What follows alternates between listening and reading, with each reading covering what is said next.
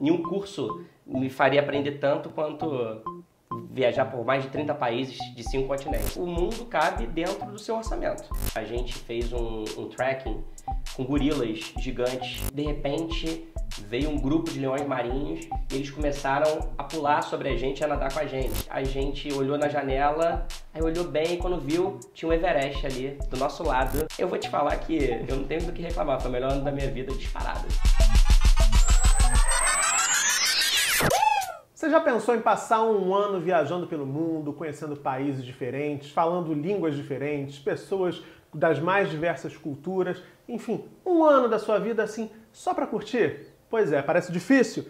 O meu convidado de hoje garante que não, que viajar, mais do que uma questão de dinheiro, é uma questão de disponibilidade. Então hoje eu recebo aqui Rafael Lisboa, querida, obrigado por estar aqui no Chegando Muito obrigado pelo convite, um prazer. O Voltar Rafa... do mundo diretamente para cá. Pois é, chegou junto. O Rafael passou um ano viajando. Como é que começou essa história, Rafael? De onde é que veio esse, esse desejo de desbravar o mundo em um ano?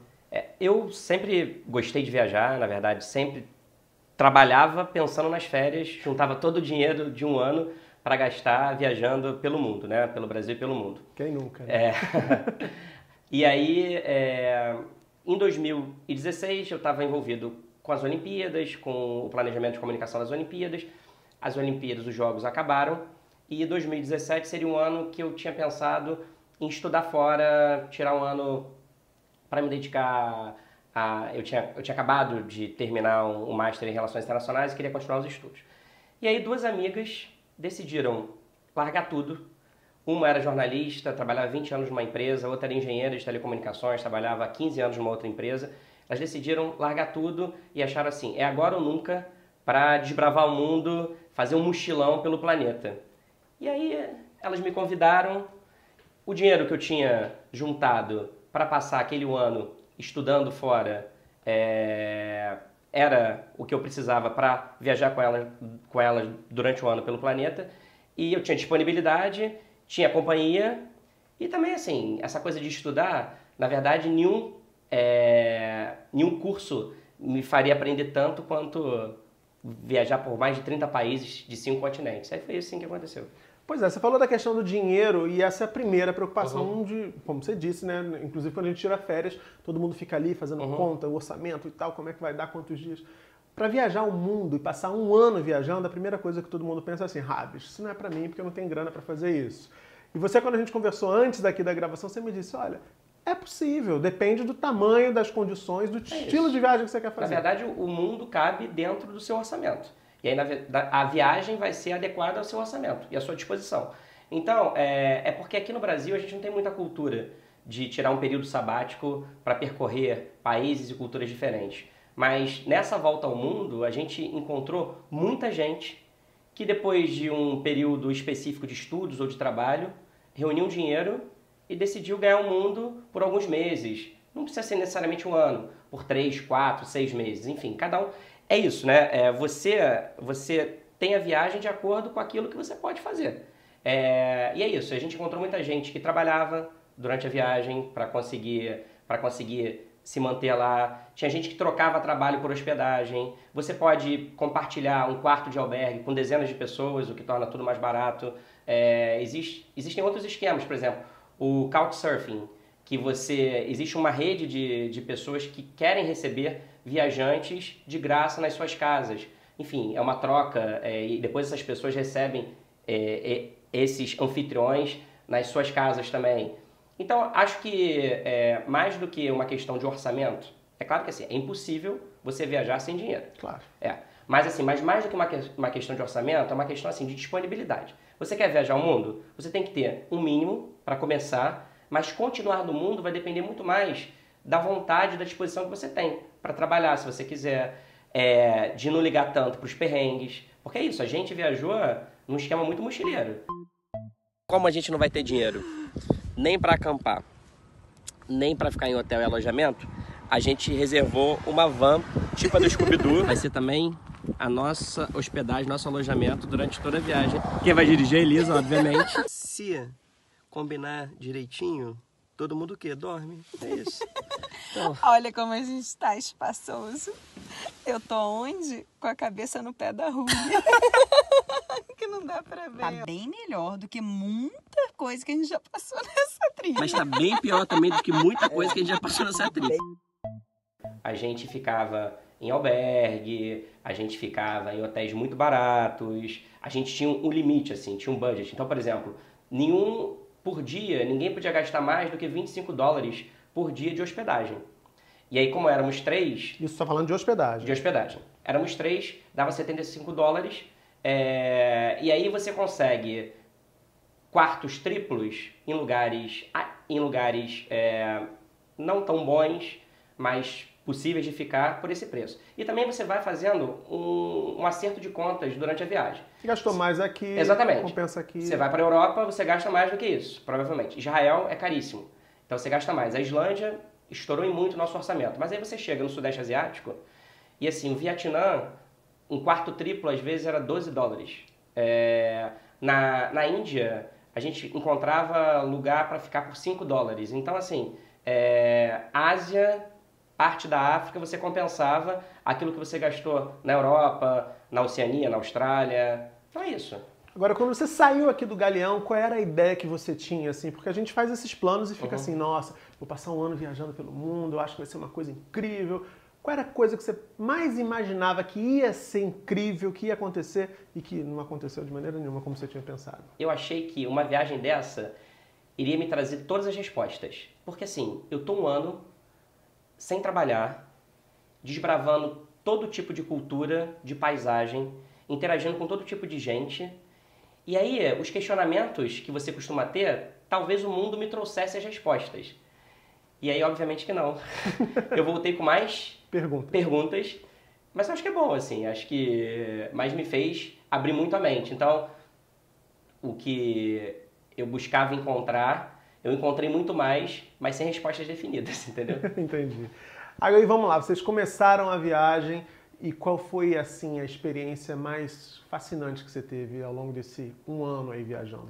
Olha, é muito difícil, Murilo, porque é, o mundo é gigante e a gente teve a sorte de ter experiências muito únicas. É, a gente, em Uganda, a gente fez um, um trekking com gorilas gigantes das montanhas, e só existem 800 no mundo todo, divididos entre Ruanda, Uganda e Congo. E aí a gente entra numa mata fechada, num parque lá que é chamado de penetrável, e é mesmo, porque não tem uma trilha. É... o guia vai com o um facão para poder abrir caminho. É roots. É, completamente, é uma loucura. E aí a gente tem uma sorte que em 40 minutos, às vezes, para você encontrar algum gorila, pode levar até 8 horas dentro da mata fechada. A gente em 45 minutos conseguiu uma família de 17 gorilas, assim. Então foi algo muito bacana. Mas muitas outras coisas. Em Galápagos, a gente foi fazer um passeio onde havia tubarões e outros animais marinhos e de repente veio um grupo de leões marinhos e eles começaram a pular sobre a gente e a nadar com a gente. Também foi uma coisa incrível.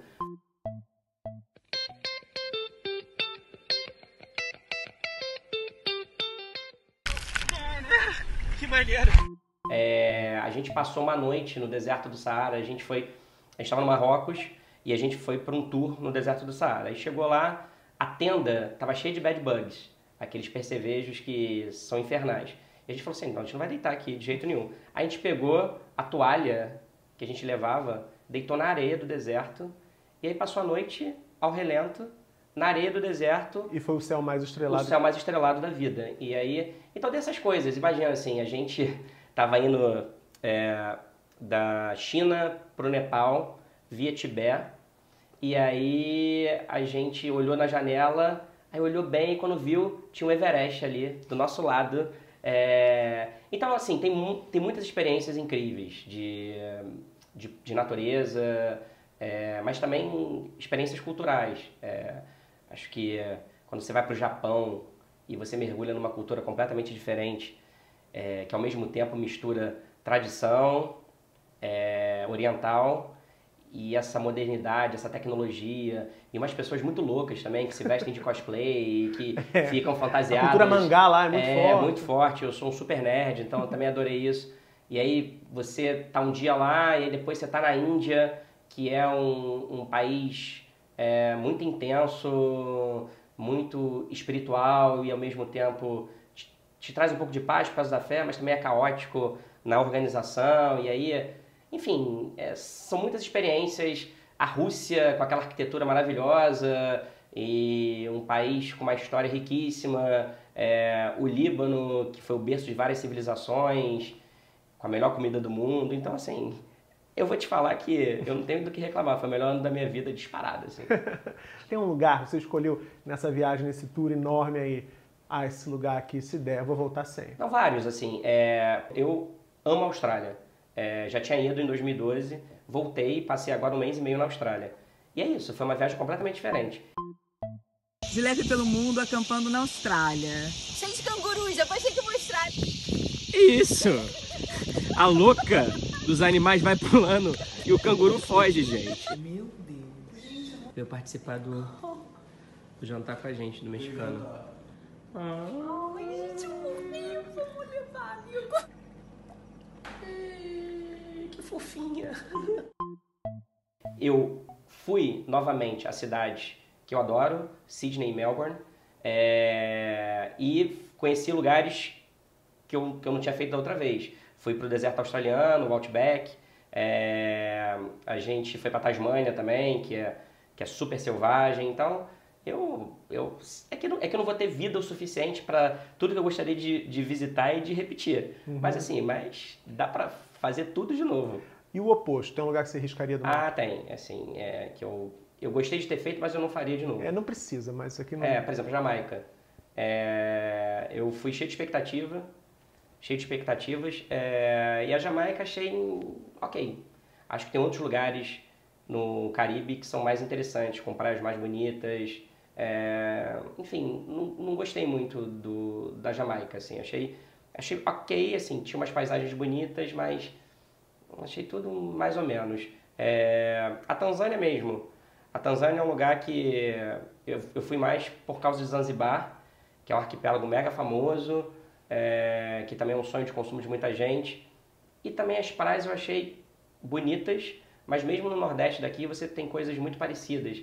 E a infraestrutura lá não é tão bacana. Mas a Tanzânia vale, por outro lado, por um lugar que a gente não tinha pesquisado, a gente descobriu lá na hora, que é a cratera de Ngorongoro, é, que é a maior cratera inativa de um vulcão no mundo. E aí é muito doido, porque assim, ela fica, você sobe 2.300 metros na montanha, aí tem lá o buraco, que é a cratera do vulcão. Quando você chega, lá foi se desenvolveu um ecossistema completamente diferente e separado do resto. Então você chega, sai daquela paisagem de montanha, chega lá, e aí você vê, parece até a abertura do filme do Rei Leão, assim, aquela savana com todo tipo de animal e, e, e todos esses animais alheios aquele mundo que está lá do lado de fora. É como se fosse, é, como se fosse, sei lá, uma arca de Noé, é, com todos os tipos de animais. Aí você tem leão, você tem hipopótamo, você tem é, rinoceronte, é, zebra, girafa, elefante, num misto de savana, floresta, tem um pouco de floresta ali tropical também, Tudo num rainforest. cercadinho VIP ali. Exatamente. e aí é muito doido, assim. Então, então é isso. A Tanzânia decepcionou um pouco por Zanzibar, mas surpreendeu muito por causa do Ngorongoro. Então, é isso. Brasileiro tem uma mania de dizer que o Brasil é o país mais bonito do mundo, né? A gente é ufanista até nessa hora. É, É, viajando e vendo tanta beleza, tantos lugares incríveis. Enfim, o que, que você acha agora dessa Eu nossa acho. afirmação? que em relação a visitar países e cidades, esse conceito moderno de poliamor nunca foi tão pertinente. Porque isso não dá. Assim, não existe. Existem países, alguns países são mais bonitos do que os outros, mas assim, mas todos eles têm a sua beleza é, e têm seu atrativo.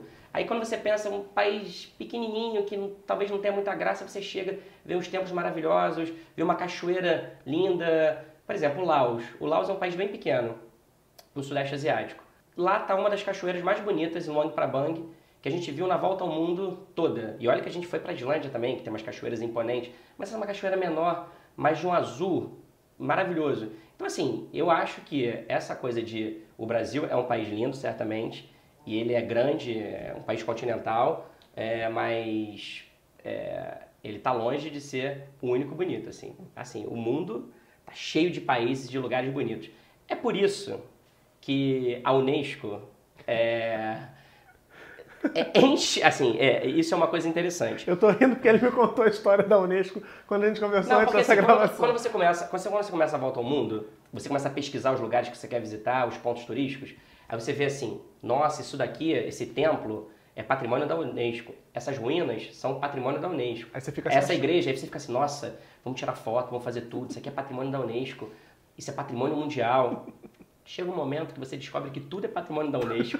e aí a pessoa fala assim, ih, ó, patrimônio de- da Unesco. Ah, legal. Ah, legal. Mais um, entendeu? Assim, então, mas tirando essa brincadeira de que a Unesco é facinha, e de, fato, de fato ela parece que é, porque ela, enfim, dá esse título para todo mundo, isso só reforça o fato de que o mundo é gigante e é lindo na sua diversidade, porque todos os lugares têm muita coisa que merece ser patrimônio mundial mesmo, porque tem a sua beleza própria. Pois é, até aqui a gente falou do lado A, né? Tudo que é bonito, as coisas que são incríveis, as paisagens fantásticas, tudo isso que o Rafael conseguiu ver de perto nesse ano que ele passou viajando pelo mundo. Mas na segunda parte dessa entrevista, minha gente, a gente vai saber dos perrengues, o que, que deu errado, aquelas furadas em que todo viajante acaba se metendo. Rafael vai contar tudo isso pra gente. E ele também vai me dizer se dá pra fazer uma viagem dessa comprometido ou não. Fica ligado então, quinta-feira, sete da noite, passa aqui no canal porque tem a segunda parte desse nosso papo. Se liga, se você ainda não está inscrito aqui, se inscreve, acione o sininho, porque você recebe notificação espertíssima assim que a continuação da entrevista subir, tá certo? Beijão e até a próxima.